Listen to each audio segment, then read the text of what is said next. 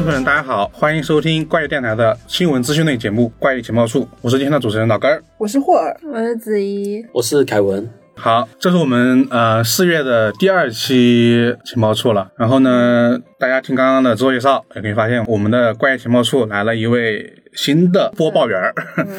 新主持人，对对对，对，然后呃叫凯文啊，他是一个很喜欢读推理小说的爱好者，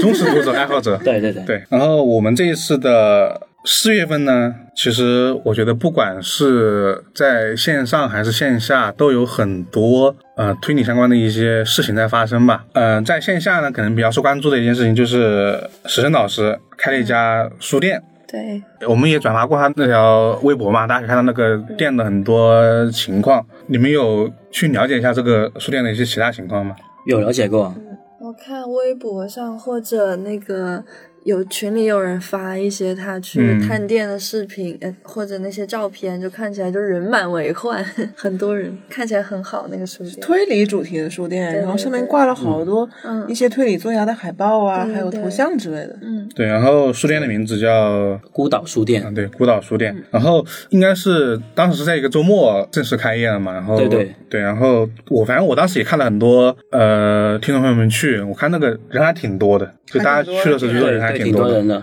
然后里面的书听说是很快就卖完了，对，非常火爆。就基本上是石生老师推荐那个栏目，就是那那一块的的书架的话，都是卖完了。啊，它相当于是说有一个专门的对，有一个专门的一个有个书柜书架是石生老师推荐的。哦、做了一些比较怎么说，我是觉得推理书店该有的一个一一一块东西，对哦，因为因为以前那个台湾那一家侦探书店，就是现在虽然现在已经倒闭了了，但是那家书店就是比较有名的地方，就是有很多店主个人的一些推荐在里面。因为毕竟这样的书店不像那一些现在那些书店，比如说西西弗这些，主打的是一个文化嗯氛围，或者说你其实不是一个买书的地方，是可能是一个 看书或者说打卡。对打卡或者说工作的一个一个地方吧。然后也因为这些书店才活得下来，不然的话，其实很多书店都关门了嘛。这这么些年来吧，因为那个成本实在是太高。然后其实史恩老师开这家书店的话，我就当时就在想，因为他自己说的是，怎么说不以赚钱为赚钱为目的，但是也不能以亏本为结果，是吧？就 是因为本来你的书的门类就没那么多，然后你可能也呃不能提供一些像西服那些那些附加的服务，那其实你的面临的成本压力是很大的。是啊，而且推理小说在流行小说里面也算是比较小众的。对，虽然说我们在做这么一期节目，就是专做一些推理的节目，但我们也知道，其实看书的、看推理小说的人不是那么的多吧？多。对，对，然后更不用说还有一些网络渠道的一些冲击了。所以说，我是觉得说，池生老师决定开这家书店，真的还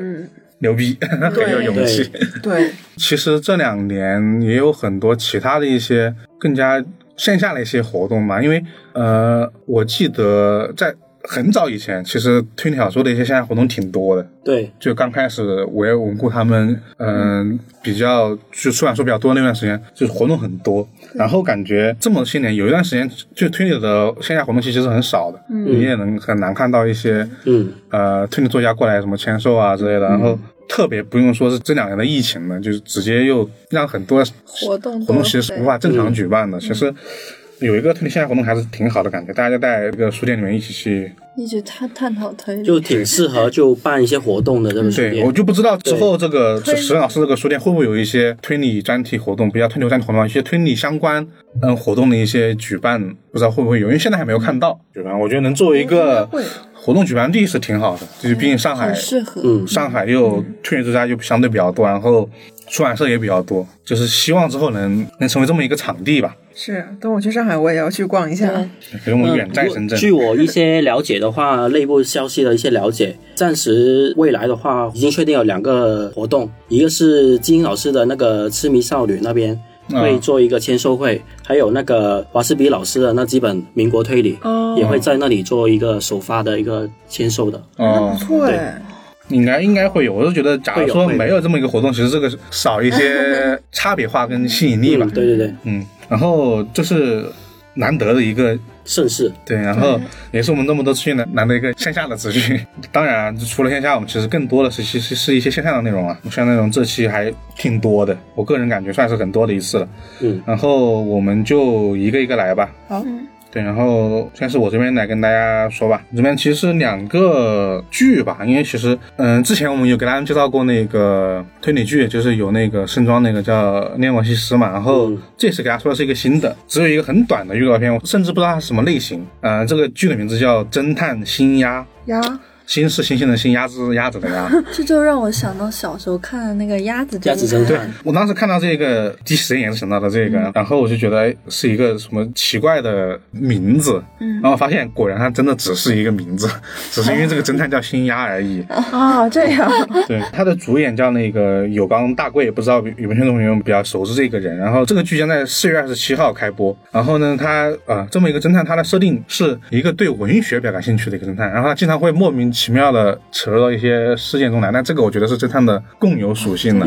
对，然后从现在的这一个预告片来看呢，甚至不知道它是什么类型的。然后当时我也去查一下这个剧的一些相关的一些呃消息啊，发现大家好像对这个主演的关注比这个剧的关注比较大，就大家对这个有光大贵这个人的关注比这个剧要大。这个我们就是看之后他会不会有怎么一个后续的一个宣传吧。嗯，对，毕竟每年的感觉四五月份侦探剧还挺多的。后面说了一个，也是一个类似于一个推理悬疑的一个剧吧。嗯，它是一个是一个漫画，然后呢，它被改编成了一个剧，然后它名字叫呃，我的丈夫在冷冻库里沉睡着。哦，我只是觉得这个名字和它的剧情给的很直白。对，感觉一看题目就知道演的是啥了。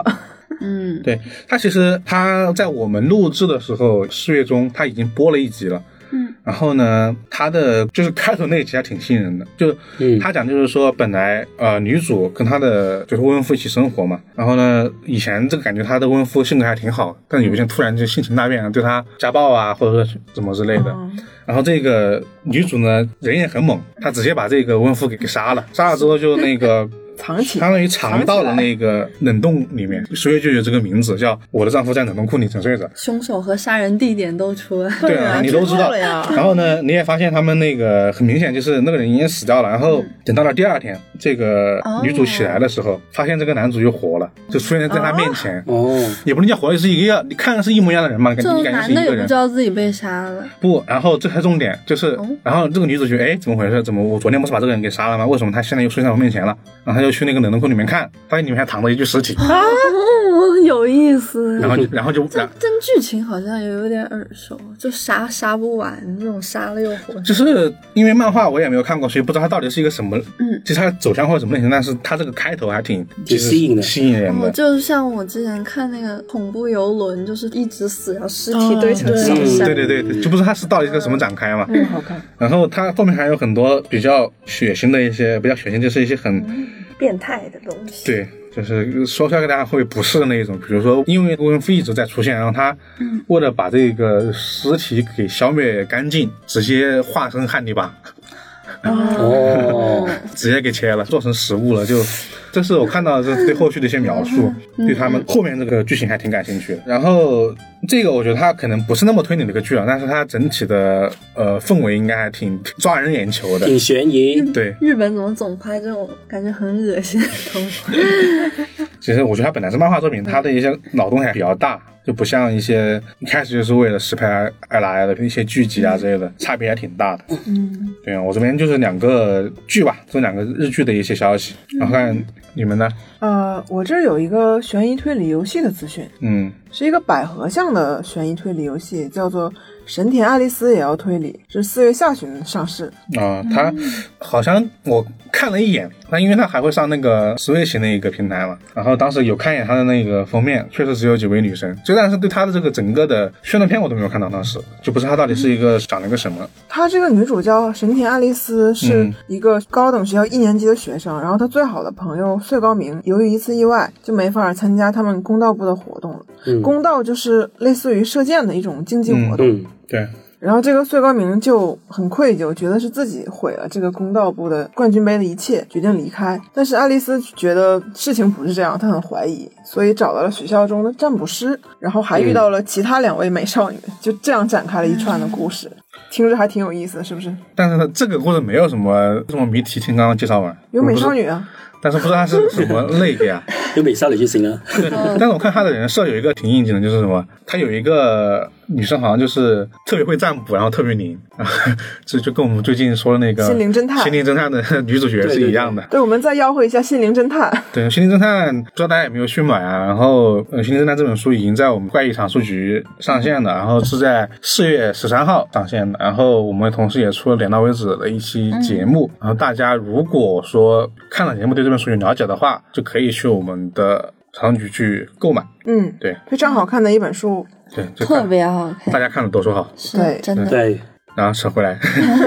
对，然后这这这个游戏看后续吧，因为看现在的，我觉得它可能会偏很校园向的一个推理游戏。嗯，然后我这儿下一条是华斯比整理了一套中国近现代侦探小说拾遗，这套丛书呢一共现在是四本，五月份的时候全面上市。其中有呃李飞探案集、胡贤探案，还有中国探案、罗斯福，然后最后一本是刘半农侦探小说集。我当时看的时候，我觉得刘半农侦探小说集挺奇怪的，因为我当时上大学的时候，这个刘半农我们讲到他的时候是说他是一位诗人，然后语言学家，没想到他还是写侦探小说的。想不到，对，这本刘半农侦探小说集里面收录了他创作的《不快老王》系列的短篇侦探小说，还根据他在早年新剧社的经历加工改编的侦探小说《假发》，还有《福尔摩斯探案》仿作《福尔摩斯大失败》，一共是五案，是不是挺好的？展现了清末民初时期的中国侦探小说的特色。还有其他那三本呢？作者你们应该都不太熟吧？写《李飞探案集》的那本作者叫陆淡安，也是民国时候比较有名的一位侦探小说家。嗯，他作品比他本人好像出名一点点。李飞是吗就李飞探案集还还算是，就大家说到民国推理会这样想起来的一个作品。对，然后这本书收录了《李飞探案集》系列的十一篇，还有《胡贤探案》这本书的作者是赵韶狂。他这个《胡贤探案》是民国时期的滑稽侦探小说集，有多稽滑稽？应该幽默推理嘛？幽默推理的小说源头。就这个人人设是比较搞笑比较。搞笑的，在当时那个情景里面。对他这个小说的主人公胡贤，在当时是著名的设定是失败的侦探，然后这本是收录了胡贤探案系列的八篇。然后中国侦探罗斯福这本呢，是作者叫南风亭长，是晚清时候的比较有名的白话探案小说，堪称晚清版的东方福尔摩斯探案。然后他这个主人公叫罗斯福，名字就是取自 诗是福尔摩斯的意思。啊，什么师从福尔摩斯的意思？对我有点没想到。对然后这次整理版本也是当代的首次结集，而且从中选出了五十幅和剧情紧密结合的插图，嗯。应，该蛮好看的。那感觉华春老师一直在做一些民国推理的研究。对研就是工相关工作嘛，然后有有些资料的整理啊，也有一些小说的就是挖掘。都是些很珍贵的一些资料去整理出来的。嗯。是啊，对，因为你在大家知道这个名字吧，叫侦探小说拾遗嘛，因为对对对，呃，我们在点了，我也只介绍中国推理那一期，呃，里面有提到过，就是推理小说这么一个变化的历史。嗯其实，在民国的时候，是有很多当时的一些呃作者或者说学者吧，就翻译啊或者创作的很多推理小说。但是是吧，因为这么长时间之后，很多东西其实是埋没在了那个历史里面的，很多人不知道当时的推理小说到底写的什么样子，然后也不知道当时的水平有多高。所以我是觉得，通过这么就是华生老师这么一套丛书，让我们去了解一下那个时候的推理小说，还挺好的。是啊，嗯，对，因为其实本来民国就是一个很就是民国百花齐放的时候，对对，那个时候的一些作品也就是也很好玩，就是因为整个社会的多样性很丰富吧，就是你能看到一些一些很能看到那种从原本的那种封建社会逐渐转移的那种那种变化，然后这些侦探都会有这些当时的一些时代特色吧。我觉得刚刚说那个什么失败侦探，听着一个是个好现代的 设定，就感觉不是一个民国时期的一个对啊，是侦民国探人设，反侦探类型的一个代表。多种元素。就还挺有意思的。是啊，多多支持一下。对，然然后我这暂时没了。那我下面也有两条资讯啊。第一个就是 ITV 要播出一个阿加莎·克里斯蒂的新纪录片，叫《Partners in Crime》。这个纪录片探索了阿加莎·克里斯蒂的生活以及激发小说灵感的世界，所以喜欢阿婆的朋友们就是可以去关注一下。阿莎纪录片其实之前是有拍过的，然后 B 站应该就就能看。我也看过，对，有一个纪录片，他那个纪录片是记录他为什么要失踪那一天，啊、那对一段时间。对，就是阿莎身上最大的谜团嘛。对对对，就是为什么突然消失了那么久？对，然后大家指路，大家看看一下我们之前点燃文字的某一期疯狂打广告，有一期《东方快生活》上那期讲到过这个事儿。然后他这次纪录片看名字是说的是他创作追梦中的伙伴，是这个意思吗？嗯，就是聚焦他的日常生活，哦他是怎么想那个小说的。啊，他是那个对 partners in crime，这个 partners 是泛指，应该是。嗯，应该是他就记录一些像你伙伴。像像你刚刚说他们一些灵感和事件来源吧。对对对，对对因为其实阿加莎的这方面的书出了挺多本的了，嗯，有出了很多。对。就阿加莎那一个有一个他的自传嘛，不说了，就是很厚的那一本，嗯。然后还有一本是阿加莎他自己一个阅读指南，对阅阅读指南是日本作日本作家日本作家呃双月窗写的。但那个你本身得有一定的阅读量，阅读量，不然那本书你看着你有点就是剧透指南。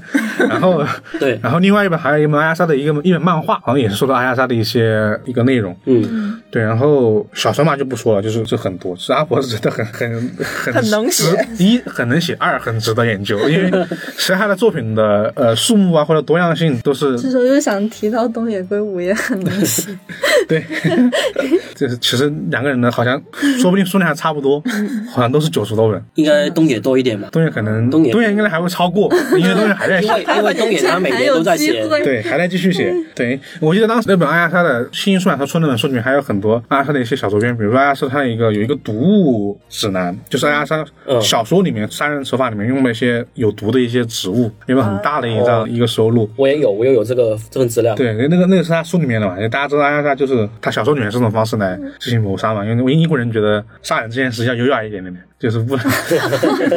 真的就是之前有一个人，就是你多看一些这种对英国和小说或者刷牙上的一些东西，你就看到一些很有意思的一些观点，比如说我不知道这一次会不会说到这个事儿，就是你为什么每每次得选择毒杀这种方式呢？除了他本身的因为可以给别人留个全。体面这，除了他本身的护士背景之外，就是护士也不很了解所有的那些东西嘛，嗯会不会说有一些其他的原因让你去选择这样的这种创作方式？比如说，是吧？英国人就优雅一点，杀人不要见血，非要下毒这种类型的，这这些大家可以关注一下。反正我是觉得，就你要是喜欢压杀，我觉得这种剧组片是必看的。那肯定要必看的听起来就很有意思，嗯就很 UC 的标对题。，最爱它出中文版，中文字幕。对。然后第二个资讯就是《留言侦探》将于四月二十三日登陆 Steam 平台正式发售。之前因为手游上也有这个游戏嘛，《留言侦探》然后就是我看一些身边的朋友啊，他们都在玩，然后觉得这还蛮有意思的。然后现在就是他们要把这个游戏移植到 PC 平台上，然后这一次在 Steam 上的版本，它增加了很多 DLC 包。然后我大概给大家讲一下这个最新的番外啊，它名字叫《好久不见》，然后这个故事大概是讲了一代角色和 N 的九篇故事，然后和他们的聊天短信，就是。正片故事的两年后，一代角色们的近况如何恩又卷入了哪些诡异的事件中？就大概围绕着这两条线讲。嗯，然后这个游戏还增加了许多新的角色，不过这是要付费的啊，大家酌情考虑，所以喜欢就去玩一下。因为说到这个新增 DLC，其实先先说这个游戏来说，阿加莎那个吧。嗯游戏当时是因为是手游嘛，然后它采用的一个主要的系统就是说通过聊天来进行破案，所以它的很多游戏界面其实就是一个聊天界面。好像我玩那种晨光小游戏，对，然后他当时 当时这个游戏还挺火的，然嗯后其实它这个上 PC 还挺有点让我意外，因为它因为它那个游戏模式，我觉得在手机上玩是其实是最就没有想到会移到 Steam 上。对，手机玩最好的是因为它本来那个聊天框做的跟手机那么，它会适配你的手机屏幕就那么大，你会觉得跟你跟某个人在聊天，然后你点一下他的那个对话框，你就可以跟他一一直这样说话。然后呢，它主要的语言方式就是看文字，就是对其实有点那个，就是手机上还好，就是你移到电脑上，可能就是用大一点的屏幕玩着。对，我不知道它会不会做一些新的改变呢？因为故事上上它肯定会做一些延展，像你刚刚说，它其实有加一些新的角色嘛，就新的番外增加了一些。这个看吧，因为游戏其实后续不知道有没有更新，或者有没有玩了，然后就感觉是一个很久之前的游戏。关于游戏模式的更新，他没有说什么，那就是说故事内容的更新，对，就故事内容，所以感兴趣的可以去看一下。然后微博现在搞抽奖，有可能免费玩游戏，啊，就是拿了他的免费 DLC 啊，对对对，他应该是游戏和那个 DLC 都要付费的吧？嗯对，哦，那只是 DLC 免费，不，它 DLC 应该也要付费吧？DLC 也有付费有免费。哦，对它应该是本来呃手机游戏里面是有两个番外篇的，那两个应该是直接送给你对，那个是送的。然后它现在新出的这个番外篇呢，就要付费。就是好久不见肯定是你的是一个付费 DLC 的，就大家看嘛，大家玩了之后觉得好就可以买嘛。嗯，对啊，那下一个，呃我这边也有个资讯，嗯就是这个有一部电影，悬疑电影，在四月九号在中国上映，叫《迷雾追凶》，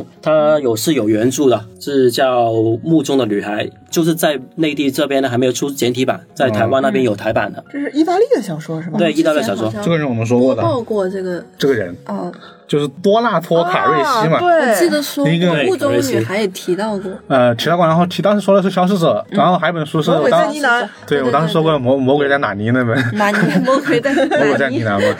就是当时有介绍过，还是这个电影，嗯，其实已经有网上是有资源的，这个电影上映了，然后比较，我觉得我比较感兴趣的是他是他自己拍的，是啊，对，是他自己把自己的作品，就自己导自己的作品改编了之后拍的。他好有才华呀！我要讲一讲这个凯瑞西这个人，他本来呢，他是、本来他他是一个普通的一个打工的，然后呢后面呢他是做那个电视台那个编剧，嗯，然后呢做编剧的时候又写了一本小说，一边写小说一边做编剧，然后就一边就做这这种影视相关的，所以后面他有几部作品也拍了电影的，哦还有其他几部作品也拍过电影，这个是反正就是对上映的，我觉得还挺意外的，作品上映的。是啊，是啊，嗯因为以往一些欧洲那边的悬疑电影上映，都是一些已经很出名的了，像之前那个看不见的客人看不见的客人是已经出名了一两年之后才才引进的。这部电影感觉好像没那么的有名，但大家有兴趣可以看。它整体是偏悬疑的嘛，然后在结尾是有很多反转的。对我只能这样说。对悬疑都是比较依赖那个 后面的反转，结尾的反转比较多，有有些人说他觉得有点闷，但这我觉得还好，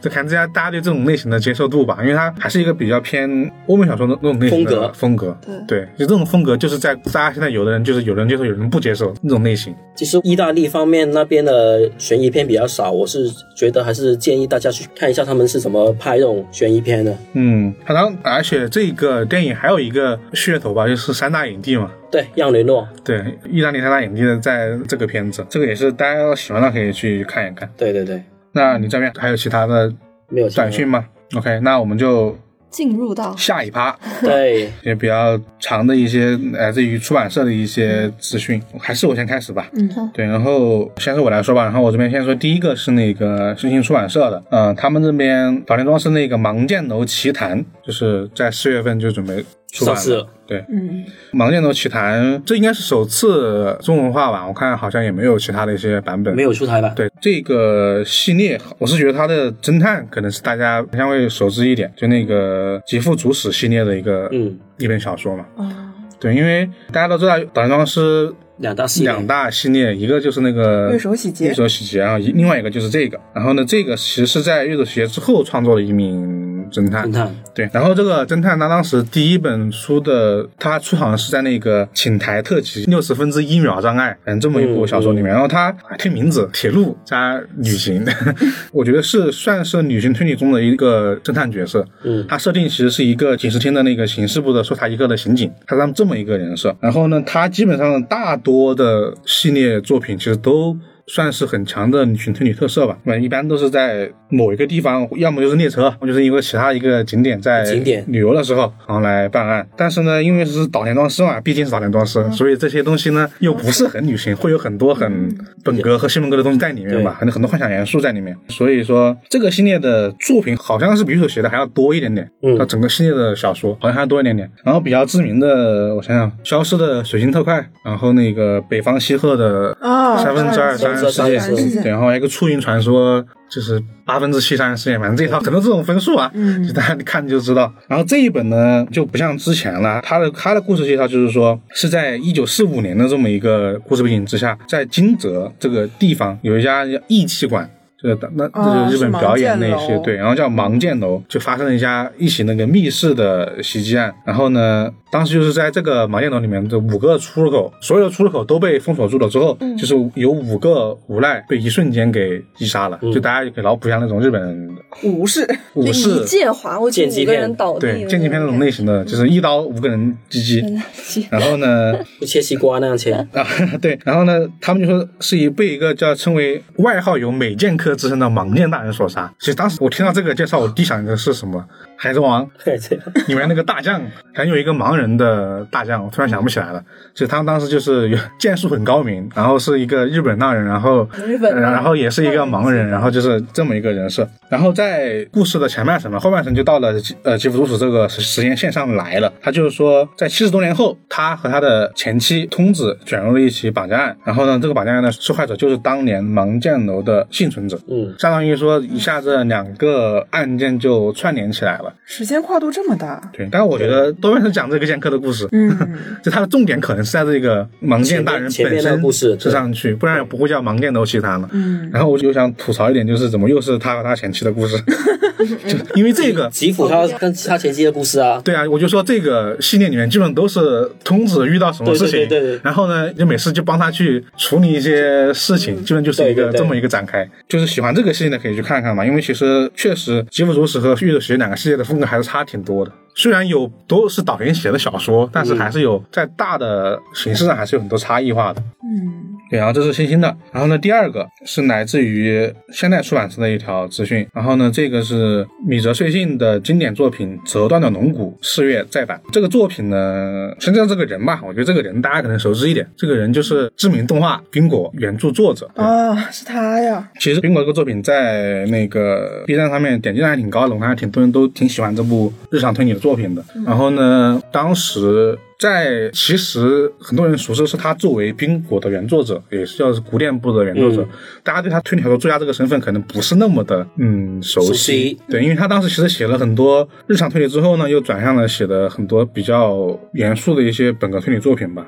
对，呃，还有一个比较知名的是《算计》，对，然后一些其他的一些日常推理作品，就是比如说《寻狗事务所》《平静》，然后《再见妖精》，然后还有一个三个春夏秋推理事件簿吧，这那几本书。然后呢，这一本《责任的龙骨》是一本，奇幻推理，我觉得算一奇幻推理，二算设定系吧。对，正统的设定系小说，对。对，就是我们上次有呃在节目里面有提到过这个这个这么词。啊，因为它这个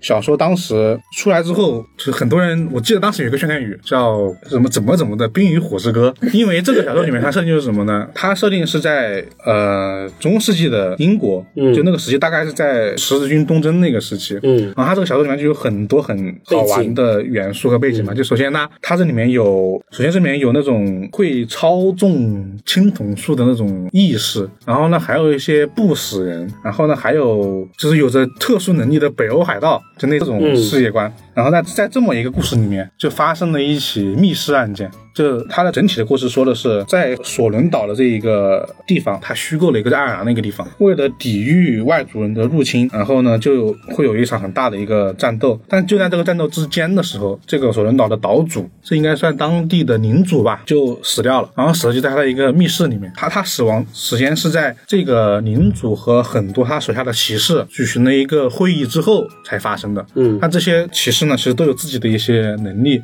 就有的人他他可以操纵一个青铜战士直接远距离杀人，然后呢，有的就是身形巨大，可能他的一步是你普通人的三步，嗯，类似于很多这种设定。这在这个设定里面呢，我们常见的一些推理的一些轨迹啊，或者说推理方法就不管用了，然后你又会有一有一套新的推理逻辑来找出这个凶手。虽然它的设定很玄幻，就是但是它的推理嗯很本格、很逻辑的一种推理小说，就是经典的设定系吧。因为我觉得，假如大家看了《心灵侦探》，或者说听了《心灵侦探》之后，对这种形式比较感兴趣的话，嗯这本小说也是很值得一读的，因为这本书当时也是获了很多奖的。我不太记得它具体的奖是什么，但是当时也是一个香港网，它是哪几个作品不太记得，但是这本书是真的好看。嗯这本书大概有挺长的吧？挺厚的。我记得有一个版本是上下两本的。嗯，这这个现代出版社之前出过一个版本，就是已经有好几年了。当时可能关注人不是特别多，嗯当时就是上下本，然后他这次好像是再版嘛，他又出了，就是把这套又重新做了一下，而且当时的封面我还记得是一个，羽毛吗？对，是蝉翼还是羽毛？忘记了，可能是蝉翼吧，对，反正就是那么那么一个封面嘛，就当时出过一次了。还是挺期待的这个。对，然后这个其实我记得很早以前有一次有没有被列过选题，反正我记得我电脑里面存着一份文稿在，就这个作品，当时没有仔细写，但是有有讲过说，我觉得这本书我觉得好看点在于它除了设定性推理之外，你还能看到作者本人他一贯的风格。嗯因为因为冰果这个作品其实除了日常推理之外，有很多对那种小城城市、小故乡的一种感情在。这本书其实也有，因为它其实描述的是一个小岛承受外人攻击的这么一个背景之下，也能看到作者对很多同样的思绪吧。我觉得无论是喜欢米泽穗信本人的，还是喜欢自恋推理这个类型的，都可以去关注一下这本小说吧。嗯，对。啊，然后第三个是来自于这个时代华文的，啊，它这个是《恶魔之地》的中文版，在五一在和大家面试。这个《恶魔之地》我们提到过一次，就不知道听众们有没有印象？当时说的是一个剧，对，对，然后它的主人公是一个黑人角色。然后呢，这个剧现在我看就是大家其实已经可以看到了，就大家在网上是能看到这部剧的。然后评分好像不咋地，六点几分吧。因为这是一部算是克系作品吧，就是关注于一个克苏鲁神话跟诺夫克拉夫特的嗯一个作品。虽然说两个其实不能完全的就是等同的放在一起。然后当时我们介绍是说的是一个，他除了对本身这个作品之外，还有很多对黑人和种族平等一些问题的关注。然后这次我就看他书的简介，发现好像不太一样。就是他说的是剧情介绍，呃，他剧情说的是一个退伍军人，他叫那个反正就男主人公，他本来很喜欢科幻小说，嗯然后呢也喜欢诺夫克拉夫特，然后也喜欢那个科索的神话，但是呢不同的就是他是个黑人。然后呢，因为在当时那个时代背景之下，就是种族隔离制度之下，他黑人就是当时就是原罪嘛，那他的家人就是很不理解他，因为其实当时在因为时代背景的一些限制，在原本诺夫克拉夫特小小说里面是有很多种族歧视的内容在里面的，就是对很多黑人的描写是很歧视的。相当于你你作为一个黑人读这样一个小说就很怪，就他家人就把那个书给撕了。对，那家人就不满意，是吧？之后呢，相当于我觉得他的故事跟我之前想的有点不太一样，是说的是本来这一家只有他这个男主人公一个人喜欢这个题材的，嗯然后后来就变成了什么一个白人的富豪，嗯把他们整个男主一家都引到了一个叫阿达姆的一个古堡，然后这整个在古堡的历程都是一个很洛克拉夫特式的故事，这么一个小说。对，因为这个当时我们介绍这个剧集的时期有说过嘛，当时这个剧它当时有很多年度最关注剧集啊，什么金球奖最佳剧集提名啊，什么还有什么美美国电影学会的什么很多那种类型的奖嘛。因为当时确实这本书比较受关注，但是我刚刚也说这个评分好像不咋地。然后这一次时代华文给我们消息就是说这本书在他们这边出版的没有经过任何的删减删删减就是原汁原味的给大家，就是很多大家狂掉扇子的一些东西，都会如实的呈现在大家面前吧。其实大家也知道，时代华文一直在是时代华文二厂嘛，二厂对，大家也知道，时代华文二厂一直在做相关的这个类型的一些引进嘛，就是每次都是为了力争把这个原汁原味献给大家。这个也是期待很久嘛，因为实际上次我记得是好像有说过，说这本书当时会出，但是没有一个具体的消息。这一次隔了不像他们之前这么一样，隔了那么久，终于确定了在五一的时候，也就是五月一号当天上。这是一个我这边的三条资讯嘛，嗯嗯。对，然后你们那边呢？嗯呃，我这儿有一本新兴的资讯，是詹姆斯 ·P· 霍根的硬科幻小说《星之继承者》啊，五月份的时候要出版了。詹姆斯·霍根是一个英国老派著名的科幻作家，嗯已经去世了，一零年的时候就去世了。嗯他的作品也是一直在《纽约时报》的畅销书榜单里面。之前做过设计工程师，学过电气和机械工程，还做过销售员。是七七年的时候吧，他的处女作，也就是《星之继承者》就这本书，嗯问世了。然后两年后，他开始全职写作。啊，这个霍根比较擅长将一些前沿的科技和推理元素相结合，然后人物形象也比较立体，很受读者的喜爱。他当年在看了那个《二零零一太空漫游》之后，打赌说他能写出更好的结尾。后来他真见到了《太空漫游》的作者阿瑟·克拉克，结果克拉克说《星之继承者》的结尾确实更合理。子轩传语吧，总总感觉是个编出来的故事呢。没有，后来那个《二零零一太空漫游》作者还蛮欣赏他的。但其实讲道理，我看这个《太空漫游》，我好像睡着了。你看电影嘛，对，电影改了很多，电影。电影跟那个小说不太一样。，对，差别特别大。嗯，因为他是他是一个改编狂魔，对，库布里克，库里克基本上拍了之后，都已经都会引起原作者的不满，对对对，史蒂芬金也不满，嗯对他就，说《闪灵》你给我拍的什么狗屎，但是《闪灵纳布》科夫也不满，拍了《洛丽塔》之后，对作者也不高兴。所有的作者都不满意库布里克翻拍作品之后的样子，但是每次翻拍后呢，在影电影这边呢，每个电影呢都是那种在电影史上都有对许都留下了名名垂青史。对对对，但我觉得这本书其实倒是不用那么多类比吧，它就是真的很好看。因为《寻人继承者》这本书的当时的谜面，我当时就特别感兴趣。就是他当时就说的是，就是二零二七年在月球上就发现了一具五万年前的人类尸体。我靠，看了一句话，真的这本书我就想看，就不需要别的。其实科幻小说跟推理小说有很多相同的地方，就它其实有很多谜团是在存在于这个小说里面在的。嗯，就就这个共同点，就当时让我很感兴趣。而且这本书我记得它基本上都能获各种很多科幻奖，嗯，特别日本人很很喜欢这个小说。我看介绍里面说，这个小说一开篇就建立了一个乌托邦社会，嗯，就一个近未来的乌托邦社会。看有那个一九八四年味儿了。嗯这个社会不是好就是坏，非黑即白。因为他们那个时候，呃，很多作者比较会描写科幻的两个方向嘛，一一个就是描写一种很科技拯救一切，就是科学就是人类进展的道路这种很幻想类型的小说。嗯，然后另外一个就是一种反乌托邦式的一个小说，嗯就是在科技发展之后，反而可能会造成对人类更多的一种控制和剥削嘛。当时有两条路嘛，我记得当时之前介绍一本哪本书说过这个事儿，然后呢，其实就是就按你刚刚说，它其实可能就是另外一种方向的一种描写了。然后这本书是还被金村昌宏推荐过，他说这是此生必看的一本书，既是科幻小说，又是精彩绝伦的推理。嗯，这本书呢我也看过，它最早的话是出中文版的话是在那个独步文化那里出的。嗯、我当时候一出版的话，我说我也马上看了，然后我就觉得这本书的话是最硬核的科幻，也有最硬核的推理在推理里面，是吧？对，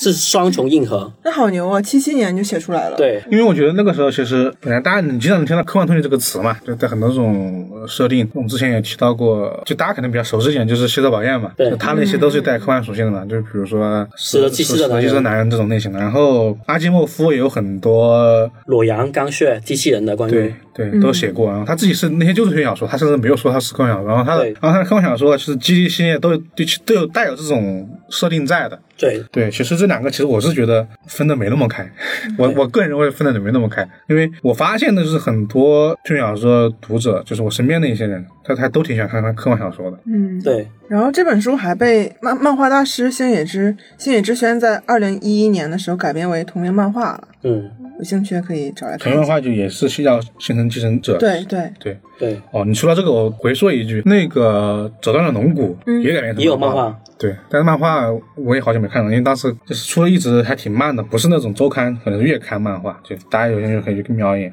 嗯，我这儿还有一本书也是新兴的，是一本畅销德国的法医书，叫《死亡追踪者》。德国，对，这个作者也挺有意思，叫米夏埃尔·索克斯，他是德国人嘛，然后是一嗯一名职业的法医，也是博士，是德国柏林的国立法医和社会医学研究所的负责人，还作为德国联邦刑事警察局身份鉴定委员会成员，参与了各种德国国内外的法医项目，所以你看他也是作为一个老本行嘛，写了这本书。就我们之前有介绍过德国的书吗？德国的很少吧，没印象有，什么作者？真的很少，好像没什么印象。就是听到德国这个词，德国的悬疑小说也很少。对啊，就是就不是说我们介绍的，就是大家比较熟知的一些，是欧洲的一些，一般都在北欧多一点嘛，然后就英国对，嘛北，欧多点。然后像我们刚刚可能就是意大利这些也有一些，然后就德国是真没有这听到跟。民族性格有关系吧？但但是我但是就是这虽然是个人的一些主观的感受，但我觉得德国人为什么会不喜欢推理小说呢？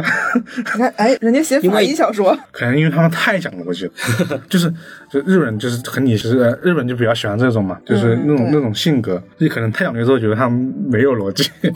乱说。是。然后这本书呢，就是讲法医的，比如说通过尸检报告怎么分析出这个死者的死因，还有你来到一个案发现场，通过这些这个现场的一些情况，怎么还原这个案情。这本书里是记录了一共十三起作者的亲历案件，然后讲案件的同时，也对读者发起了一次提问，让我们像法医那样思考。这么严肃吗？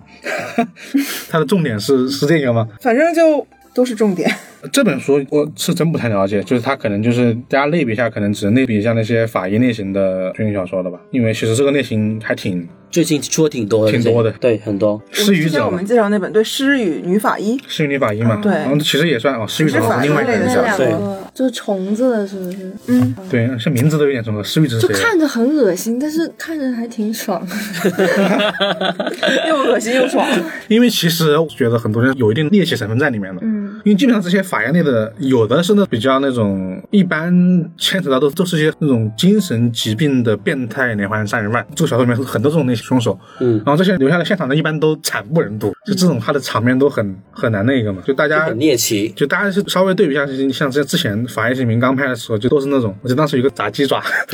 是吧？这个梗当时在微博上挺火的，但后来就是大家看不到嘛，就因为这些东西真的挺猎奇的。你想过那些凶手到底会做出一些什么事情呢？而且这本因为是记录了亲历真实案件，所以纪实性也很强。就是作者所有的都是亲历的些实际发生的在德国的案件。对对，所以不算是一本虚构类的图书。我之前对他们的作品一直没有什么很深的印象，就是文文艺作品。呃感，觉一提德国就是哲学，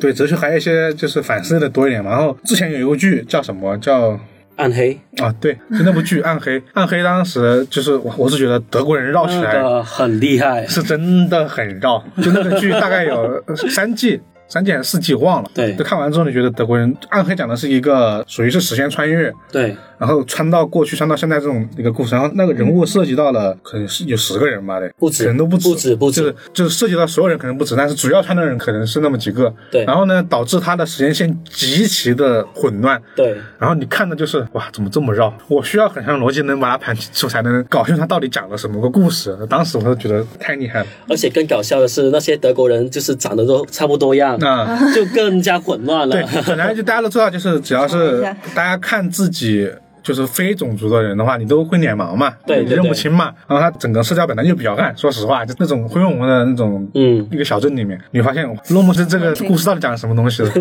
就名字也记不清，人也记不清。对，因为我我只记得他就是说看完之后，你当时那一瞬间你你感觉你弄清楚了，然后呢，等他新出了一之后，你你又混了，就那种，你反正已经播完了嘛，就大家有兴趣的也可以去看那部剧了，嗯是暗黑，对，然后我这边暂时没有资讯了。哦，那这边的话轮到我啦。这边是有外研社提供的一个资讯，嗯是有两本书，就是一本是《天方夜谭谋杀案》，啊哦，一本是《燃烧的法庭》。这两本书同样是卡尔的一个作品来的。就大家所说的密室之王，对对对，密室之王。嗯，那大家对于卡尔的话，第一印象是什么了？就不是你刚已经说完了呀，密室之王吧，自问自答。对，那这两本书的话，我其实我一早的话，可能是五六年前的话，是在那个吉林的古典推理文库上面看的。这两个书出过一次嘛，但是大家都知道，吉林的那一套书基本上都都没人卖了，就都绝版了嘛，不只是这两本，还有很多其他推理小说 都没了。嗯，然后这个天方夜谭谋杀案呢，原来那个名字呢是叫阿拉伯之夜谋杀案，然后呢，他在吉林这本书用的翻译呢是台版的翻译，直译对，然后呢那个翻译非常的差。如果有能力的观众的话，还是建议买最新版本的这个《天方夜谭谋杀案》。对，我觉得这个是必须得说，对必须得说为为什么呢？因为因为大家知道，就是欧美小说，欧美是长句子和欧美人名，基本上三分钟把你看的就是绕在里面了。人懵了。对，然后呢，呃，当时这一套卡尔的书，包括尤拉兹双嘎包那那一套嘛，嗯，翻译其实都不咋地，对，就是我也也不是说不好，就是不够接地气吧。然后你就你就觉得读得很累，读着读着你分不清谁是谁了。每次看那个欧美的，我就要翻回去看看我这个人是谁，就记不得，记不得，发现你一个名字有九个字或者十个字，然后这一行字只有二十个字，直接就懵掉了。他这一次的翻译，我记得是一个是一个教授翻译大家来着对，翻译大家，就这个秦学南老师的翻译的译作。嗯。我是看到说，大家都说对这次的翻译挺期待的。对对对，因为如果你有看过吉林那个版本的话，你会想撕书的，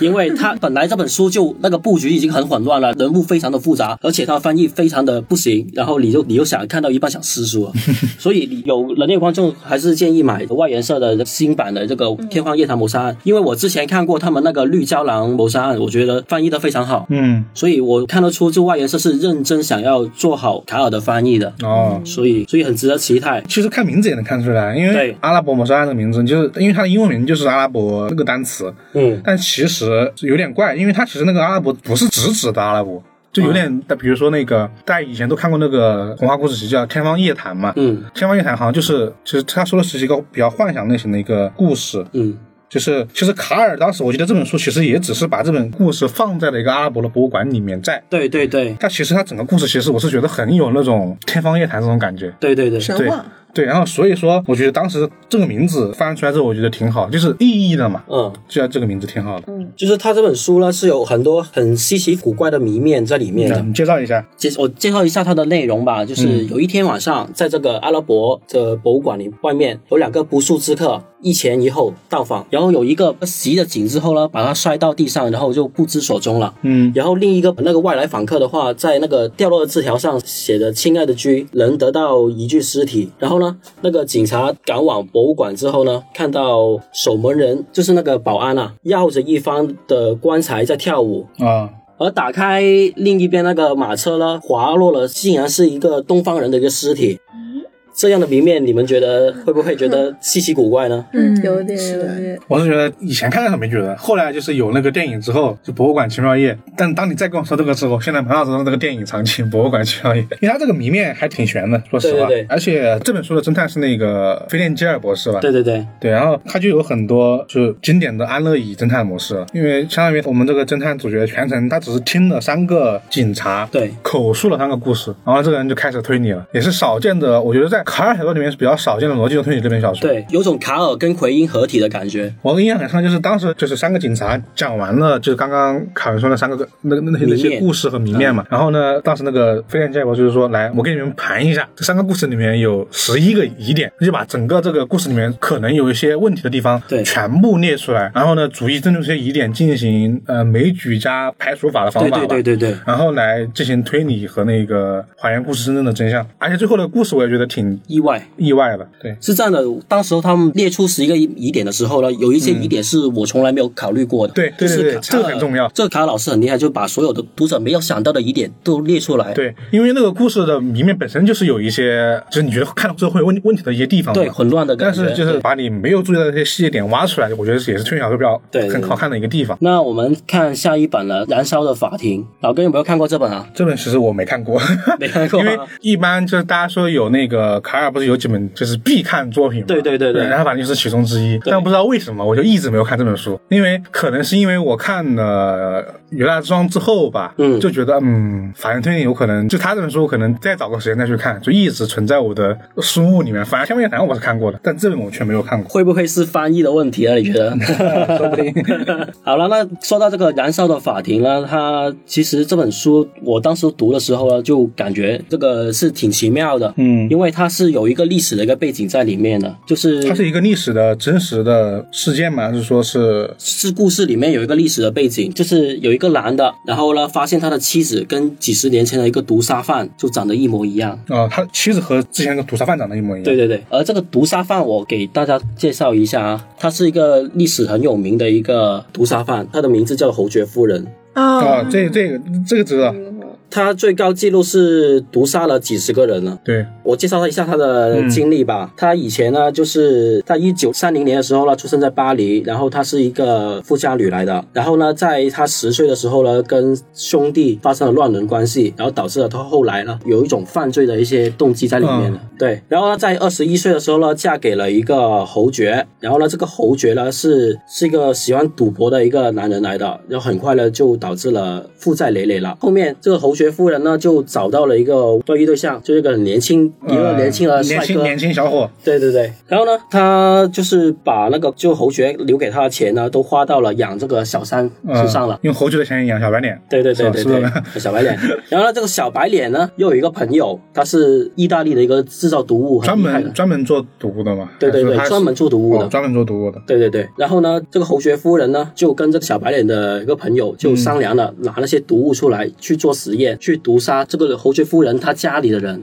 哦，他做了很多实验，后来呢，就几乎把他全家人都害了。全部毒杀完了。对，毒杀完了。然后他毒杀完之后呢，因为他没有钱了嘛，侯爵也败光了所有的家产了。对他没钱，他他怎么养小白脸呢？是吧？对所以他就只好把自己家的人也害进去了，是吧？哦，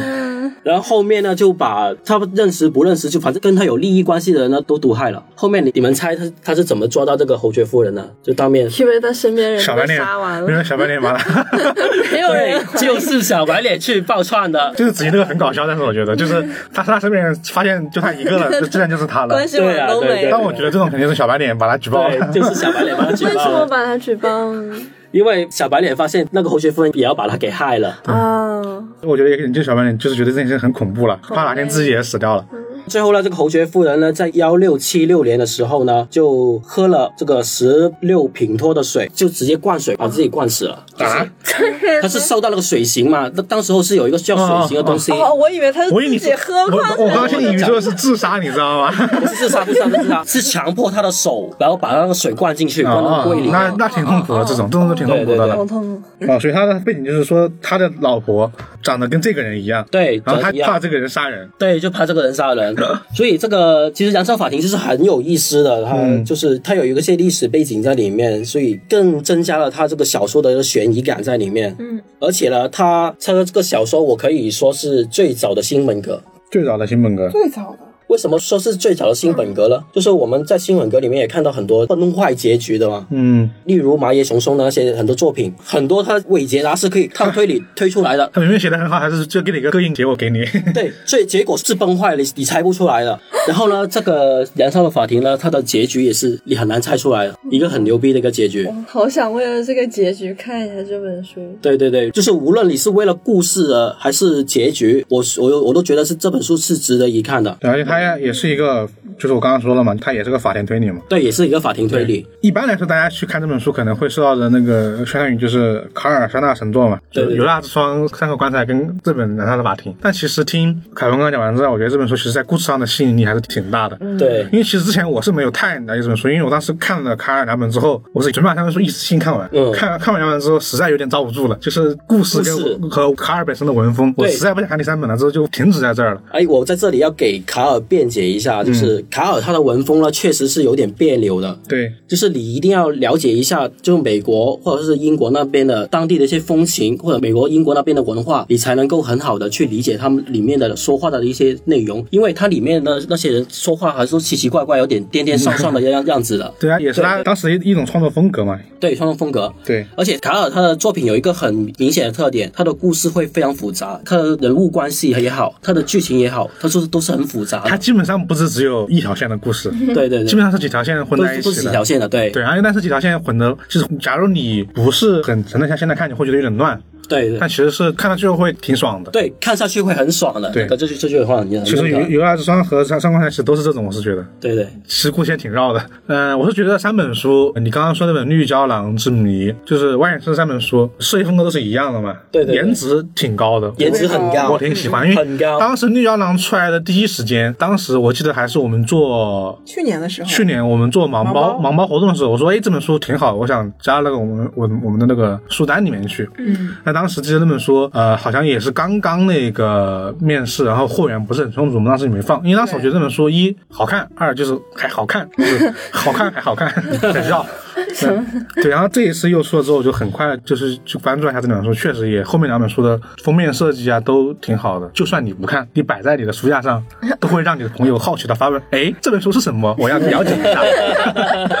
就这种程度的设计，你知道吗？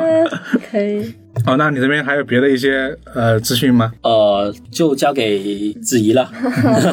嗯，我有两条现代出版社的书籍资讯。第一个就是卡勒卡尔的犯罪小说《沉默的天使》已经在四月份出版了。嗯然后他就是呃，讲述了一个以精神病医师为主导的团队侦破连环杀人案件的故事。这个故事大概发生在一八九六年的纽约啊，这是美国发生的事儿，不是在底特律就是纽约。就感觉那个时候的纽约呢，是一片繁荣的景象，一边是科技的长足进步，一边是贫富差距的加剧。呃，这时发生了一连串的连环凶杀案。新任警察局长的西奥多·罗斯福，啊，嗯，又是罗斯福，对，又是罗这个名字。啊，我终于知道，我那会儿觉得那个人的奇怪，是因为那个人叫罗斯罗斯福对，然后我当时就当时我觉得三三个字为什么我会觉得有点违和？原来是因为这个。这才是正版的。继续。行，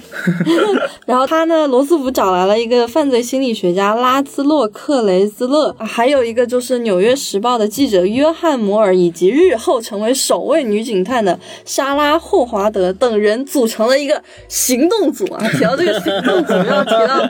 藏书局有售啊，大家喜欢的另外一本对行动硬汉硬汉派推理非常的好看，我们还出了藏书票，啊喜欢的可以去淘宝关注购买一下。然后他们组了一个行动组后，利用了新兴的犯罪心理学和指纹鉴定等法医学，对一起连环杀人案件进行抽丝剥茧的分析与侦查。这大概讲的就是以他们这个小组为中心，然后去解决各种案件的故事啊。我记得这个小说是不是有一个美剧啊？对对对对，它这个改编自本小说的美剧《沉默的天使》第二季也全新开播了，豆瓣上好评如潮，评分也挺好的。是同时上了吗？还是说这个这个美剧我还看过，还挺好看的。你看过？我没有看，因为这本书我其实挺陌生的，我是第一次听到这本，书我也挺陌生，我也没见过。甚至这个人我也不知道。但这个故事的构成形式挺熟悉的，就是那一套美国那一套嘛。美国那一套，就组队，然后组队，连环出，就首先，那个凶手一定是连环杀人犯，对对对就是和和其他的不太一样，是连环杀人犯。然后呢，像你刚刚说，就是一定是组队的这个小组队的，组里面的，对对对对对，首先一个行动组，复仇者联盟。然后然后呢，他们就是比较会去用一些那种犯罪心理学一定是要用的，然后指纹鉴定就是一些比较尖端的呃行政科学是要用到的。对，然后一般呢还有一个类似于一个像我刚刚说的，类似于心理测写和我们这么一个角色在，这就是精神病医师，对医师或者说那种法医那种角色在，就是三个人组合，就是发现就是美国小说有他们自己的一个套路，你知道吗啊？对啊，那故事其实也差不多，都是抓那种变态的连环杀人案的凶手。然后背后多半还有一些美国美国社会的腐败，多半还有很多警局啊之类的。对对对，这种刚刚听第一时间，我甚至以为真的是行动组，因为行动组故事和和这很像。这行动组也是说，也有很多面对什么黑帮啊、对啊就警察腐败啊，还有同时还有杀人犯的这么一个就纽约没有什。么其他工作者，不是警察的就是黑帮的，主要是在纽约这个大都会里面，他们确实比较喜欢呈现于这么一个就是光鲜亮丽之下的另外一个世界的故事。其实也就是分那阶层嘛，就是那种、大纽约，对，像我之前看那个《绯闻女孩》，就是那种穷人区跟富人区，我之前有看个 UP 主，就是呃说美国高中生的 生活是不是跟绯闻女孩也一样？虽然说我觉得这个问的人吧，可能有点想的太好，但是肯定是不一样的，毕竟还是不一样，那个是有 太改编的嘛。太那个，不可能每个人都是那样的过那样的生活。我们这样说呢，应该整体算是一个犯罪小说了，对对对，有的和行动者还不太一样，评价就是震惊世界的犯罪小说有。点有点像那么一串美剧了，那么类似于 POI，然后呢还有什么也是差不多的对，差不多，我感觉有点像疑犯，追踪啊，犯罪心理啊那种。对啊，来 to me 之类的这种很像的，对啊，Let to 感觉。他们好像故事差不多，但每一个都挺好看的。但是都挺好看的，说实话，就是每个都不一样，因为它节奏很快，节奏很快，对美剧的节奏真的，而且而且它是那种一个小时高强度的在跟你对对进剧情，对对对，不能说美国的电影工业、电视剧工业太强大了。对就就虽然说是一个，你有时候细想回来看完之后，觉得这几个故事好像都差不太多，但是呢套路的。对，这模式其实都一样但。是这个套路吧，你看的时候又挺吃的吃得进去的。而且我吃这一套我觉得现在韩剧也很这样。嗯，对，韩剧也是也很套路。是也是，现在感觉韩韩国的那些悬疑剧感觉都差不太多，但是呢，你看的时候挺爽的。嗯。那下一个吧，好，下一个就是钱胡桃的《爱的成人式》，四月份会再版，就之前已经出过了，然后现在就是再一次出版。这个书卖那么好，还继续再版吗？这之前之前的封它面不太好？已经是之前再版过一次的了，嗯，啊哦，就再版了，再版第二次，这个是再第二次再版然后吧？再再版，就又对又嗯，卖太好了，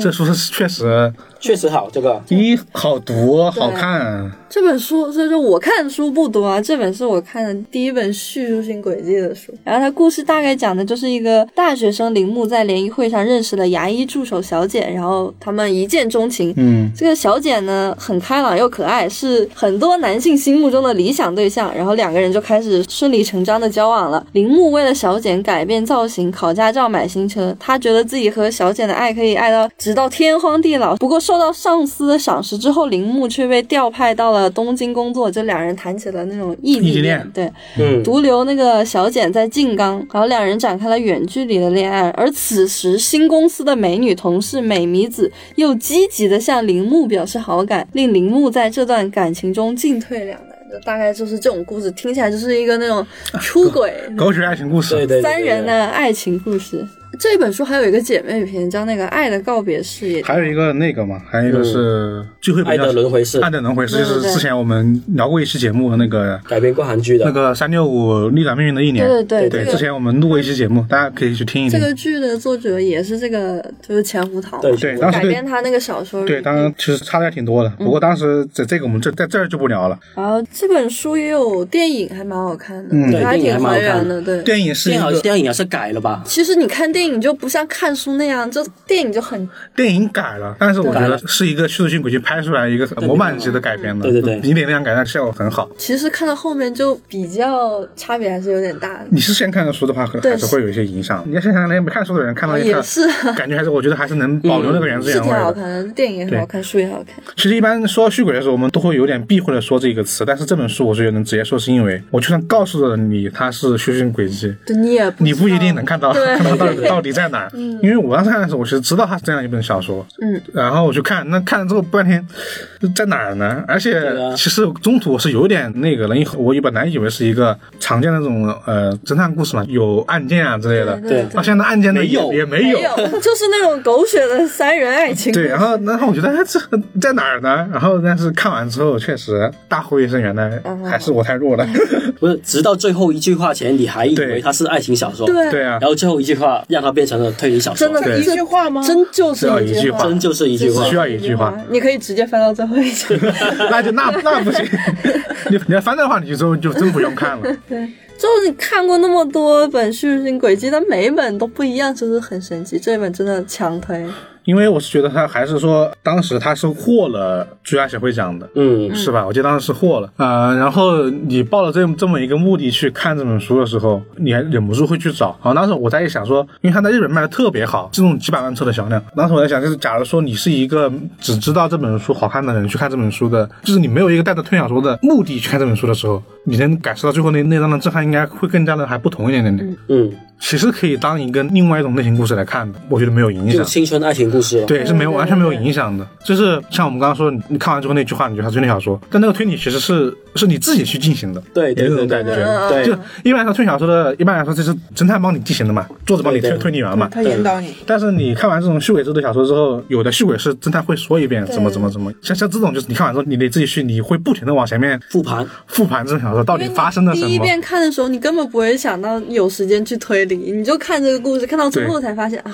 而且你当时你会有些东西都不重要，嗯嗯。因为在整个故事框架之后，第一层相当于是算算不算错误引导，反正就是你被盖过去了其。实有，其实他那个有点错误引导，就是那种看到最后才知道那个就是是故事是怎样嘛。然后我看第一页，我就会想，嗯，他最后到底是什么样子？而且我不知道大家生活中里面会不会碰到一些朋友嘛，就是看到比如说会让你推荐一些推理小说，嗯，然后呢，其实有的小说大家都知道，就是推荐给他们看嘛，他们不一定喜欢看。但《爱的城市》呢，我觉得是一本很适合推荐给之前对这个小说没有太多了解的朋友们去看的，就是他不会因为那些比较枯燥的一些调查呀，就是那种案件发生、调查、问话、家访，然后谈逻辑，然后这么一个故事展开，他能看到一个本身就已经很有起伏的故事，就更能接受一点点。嗯，包括我们之前说的那个推荐过很多次的圣母，其实也是这和这个很像啊，我是觉得圣母那个也是你看到最后一页，这就是两个故事了。这圣母也是有一个案件在里面，但圣母有点不太一样，圣母是有案件的我。前两天来看，我真的没想到，我又在那里猜，我又没猜对，好烦，没有错位感。那圣母是真的好看，我也推荐这本书，虽然它已经出版很久了。对，没有，你看，其实这本书好卖，是因为它确实，像我刚刚说，其实就是阅读门槛的问题。嗯，我记得当时圣母不仅是在我们唐人局卖的比较好，在各大的地方都卖的都卖的好挺不错的。像《爱的神是能这样不停的再版，继续再版，也是因为这个原因，也就是出版社看中他的那个畅销能力，嗯对他，他就知道，就算是你一个就是新的一个读者，或者说没看过小说的一些年轻人，看之后依然会觉得好看。而且我觉得这个范围很广，因为他感觉就喜欢看爱情小说的人也可以看，对，喜欢推理的也可以看。嗯，这个我觉得正好可以就是衍生一个小的话题，作为一个今天的结尾，就是你们觉得在就是刚刚那个问题，假如说让你们推荐给一个没有看过推理小说的朋友推荐推理小说，这句话有点绕，你们会倾向于推荐什么类型的作品？我先来吗？那你先来吧。我会推荐一三六七，为什么呢？因为我因为我是广州人嘛，嗯。我身边的朋友很多是懂粤语的，然后看港匪、港产警匪片长大的，嗯，看要一三六七的话，他们会会很有代入感。嗯对，对，因为其实一三六七有很多对于我们电影中看到的香港，还有 TVB 剧里面看到的香港。对，香港和香港警察这么一个形象系统或者形象里面的一个角色是符合在一起的，对对对，然后那本书又不是一个很传统的完全本格的作品，它又社会派也挺多的，就是案件还挺本格也有。对，所以还那个的。那我还是推荐阿加莎的，因为我刚开始接触推理就是从阿加莎开始看的。我觉得阿婆的作品也是嗯阅读难度相对比较低，嗯，然后故事性也蛮强的。差点想推荐行动组，但是觉得不太好。是不太好，私心，我们广告太多了。那推荐一下最新的《心灵侦探》吧。这本书真的好看，这是我近期看的最好看的一本推理小说，就最近刚出的系列，不算圣母啊，因为它出版比较早，就是最近出刚出版的，我觉得《心里真的》是真的好看。哦，我也看了，我我也觉得好看。我也觉得不错太好看了。就我的词汇比较贫乏，我只能说太好看。它怎么好看，就是你们自己看就知道了。对我我的话，我想想，我我说不出一本具体的书来，但是我我会说一个类型，就是我假如推荐给一个没有就是看过这个类型作品，我会推荐一本和其他类型有结合的一本书，就是看那个人。就比如说我刚刚说那个，就假如说我有一个比较爱看科幻小说的朋友，那可能我给他推的就是《死的吸血男人》这本书。嗯，就假如说你是一个呃以前比较喜欢看呃悬疑性比较强的啊，或者说就是看那种需要不停反转这种书的话，你可能就给他推荐一些多重解答的一些推理小说这种类型的。而且而且现在的新本格小说确实他们的类型特别丰富。丰富嘛，因为我觉得就是因为这种丰富，才能让在不同类型的读者可以搞过来，比如说看一些还有一些漫画作品的推理小说啊，就是比如说有人有看漫画的，先给他推，那肯定先推什么《侦探学院 Q》啊、《经典一》这种嗯的小说啊，或者说那个作者写的其他的一些作品嘛，这种这种类型的。刚刚说到的子怡说那个《星星侦探》，我就觉得挺适合推荐给一些比较喜欢二次元的朋友看，有有这个理由是吧？？因为那个作者其实有很强的这种对，你知道作者应该就是这种类型的，对对，作者文风比较轻，读者不是很累。其实他的剧情的开展是有时候有点过于传统的本格小说，其实有点没有那么多的剧情的转折，因为他文风的关系，读读的会比较快，不会感觉读的很慢啊、很难难的那一种，所以就我觉得还挺适合的。嗯，对确实。对，然后。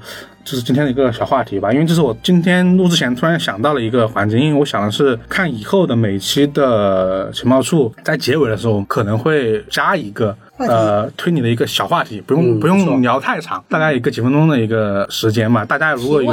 对大家如果有什么感兴趣的，也可以在评论或者私信告诉我们。然后在最后也是个广告，广告是我们怪异电台的听友群，嗯对，对然后在几个星期前建立，然后最近不停的有一些听众朋友们去在这个群里面进进我们的群嘛，一起聊天，聊一些电台或者说推理相关的一些内容吧。对，然后进群的方式之一，先关注怪异故故事公众号，对，对然后在后台输入听友群或者电台、嗯这两个关键词，就可以得知进群的方法。嗯，好，那广告打完了，我们这期节目也到此结束。对，因为可能大家进这么几期的呃在那里面，可能都会听到这么一句话，因为我本来是想说录成一个单独的不变的话的，嗯，但想那样有点呆板，我们就每次改一改方式。说说两句也不费事儿。对，然后那我们今天的怪异情报术就到这里了，我是老干，我是霍尔，我是子怡。我是凯文，好，大家下期再见，拜拜。拜拜。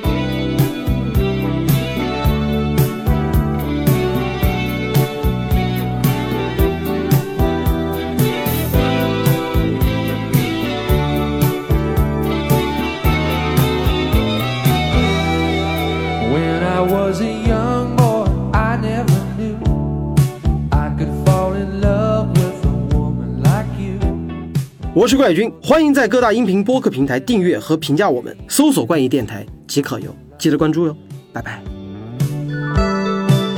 now as the seasons come and they go there's one thing i'd like you to